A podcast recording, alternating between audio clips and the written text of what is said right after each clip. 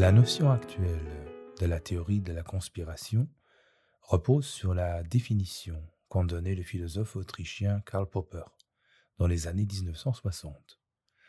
Si Popper est surtout connu pour ses travaux sur les sciences naturelles, sa réflexion s'étendait aussi aux sciences sociales.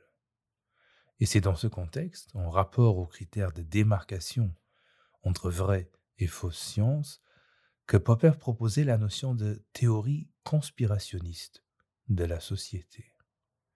Ainsi, Popper est, avec son ami l'économiste Carl Friedrich von Hayek, le premier penseur de la théorie de la conspiration. Il est bien connu que Popper a introduit un critère de démarcation entre vraie science et pseudo-science en sciences naturelles. Il en oublie donc parfois qu'il a fait de même pour les sciences sociales.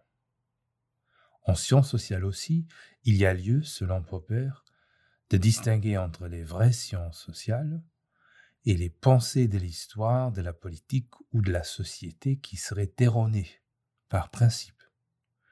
Pour illustrer cette distinction à la lumière d'un exemple concret, on pourrait dire que les vraies sciences de la société seraient par exemple les théories économiques et sociales de Friedrich von Hayek ou de Milton Friedman.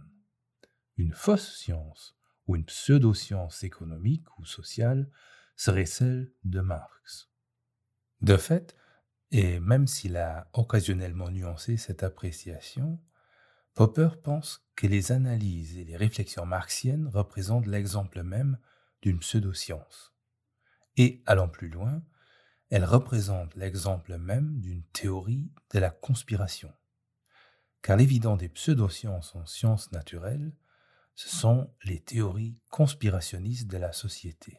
Car l'équivalent des pseudosciences en sciences naturelles sont les théories conspirationnistes de la société en sciences sociales. Qu'est-ce qu'alors qu'une théorie conspirationniste de la société?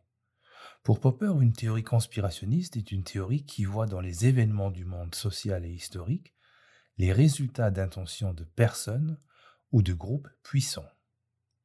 Penser que les phénomènes sociaux, politiques et surtout économiques puissent être voulus, dirigés, contrôlés ou du moins gérés est pour Popper le signe le plus clair du conspirationnisme. On comprend alors pourquoi la pensée marxienne peut apparaître comme une théorie de la conspiration aux yeux de Popper. En concevant l'histoire humaine comme une histoire de lutte de classe, Marx suppose en effet que les faits politiques et économiques soient déterminés par des intérêts et des intentions. Dans la même veine, on pensera évidemment aussi à la sociologie de Max Weber, qui, contrairement à Durkheim, tentait d'expliquer les faits sociaux de par leur sens, c'est-à-dire aussi de par les intentions des acteurs sociaux. Voilà donc les deux représentants les plus fameux des théories conspirationnistes en sciences sociales. En fait, selon Popper, il n'y a rien de particulièrement nouveau dans les théories conspirationnistes de la société, car le conspirationnisme ou la pseudo-science sociale ne représente qu'une version sécularisée du théisme traditionnel. Cette théorie, qui est plus primitive que la plupart des formes de théisme, s'apparente à la théorie de la société d'Homère. Homère concevait le pouvoir des dieux de telle manière que tout ce qui se passait dans la plaine devant Troie n'était qu'une réflexion des diverses conspirations sur l'Olympe. La théorie de la conspiration de la société n'est qu'une version de ce théisme, de la croyance en des dieux dont les caprices et les volontés gouvernent tout. Elle découle de l'abandon de Dieu et de la question suivante. Qui est à sa place? Sa place est alors occupée par divers hommes et groupes puissants, des groupes de pression sinistres à qui l'on reproche d'avoir planifié la Grande Dépression et tous les maux dont nous souffrons. De même que les Grecs, qui selon Popper expliquaient les phénomènes du monde et de la société en se demandant à quel complot, à quel dieu ils pouvaient bien servir. De même, les conspirationnistes modernes expliqueraient la société à partir des intérêts de personnes ou de groupes de personnes au pouvoir. Dans la logique du conspirationniste, ces derniers prendraient simplement la place des dieux de l'Olympe la croyance dans les dieux homériques dont les conspirations étaient responsables des vicissitudes de la guerre de Troie a disparu, mais la place des dieux sur l'Olympe d'Homère est maintenant prise par les sages de Sion ou par les monopolistes ou les capitalistes ou les impérialistes. Ainsi, le marxisme ou la sociologie compréhensive de Max Weber, ou pourquoi pas les sciences sociales critiques dans leur ensemble, ont la même valeur de vérité ou proposent un même type de savoir que la religion grecque antique ou les protocoles des sages de Sion.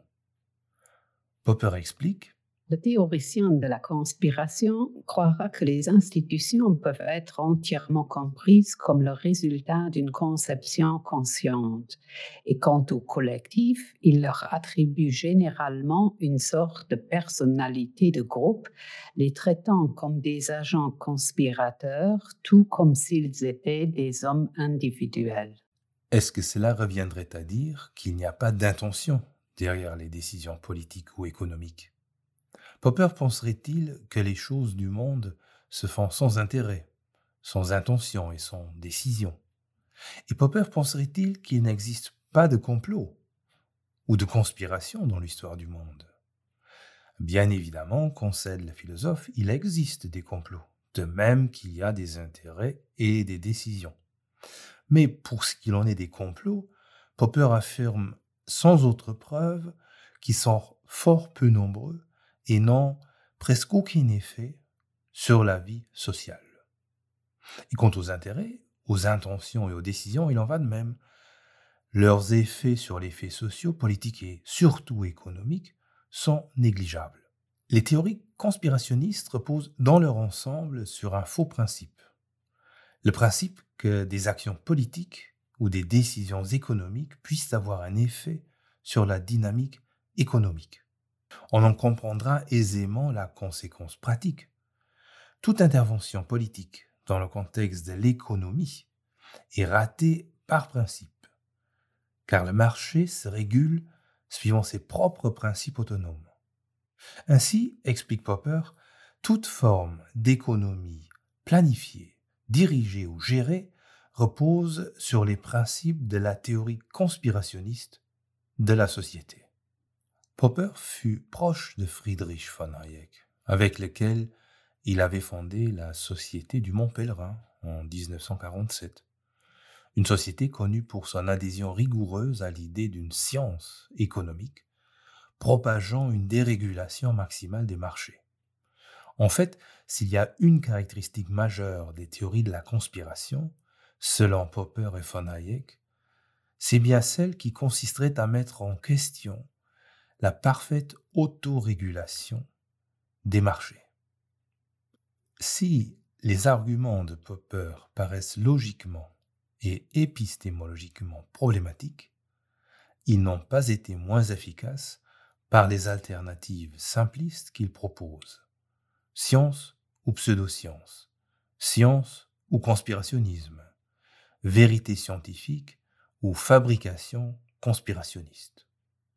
Quelle que soit la différence de niveau évidente entre la pensée de Popper et les critiques du conspirationnisme journalistique actuel, il ne serait pas exagéré de voir dans Popper le père de l'anticonspirationnisme actuel.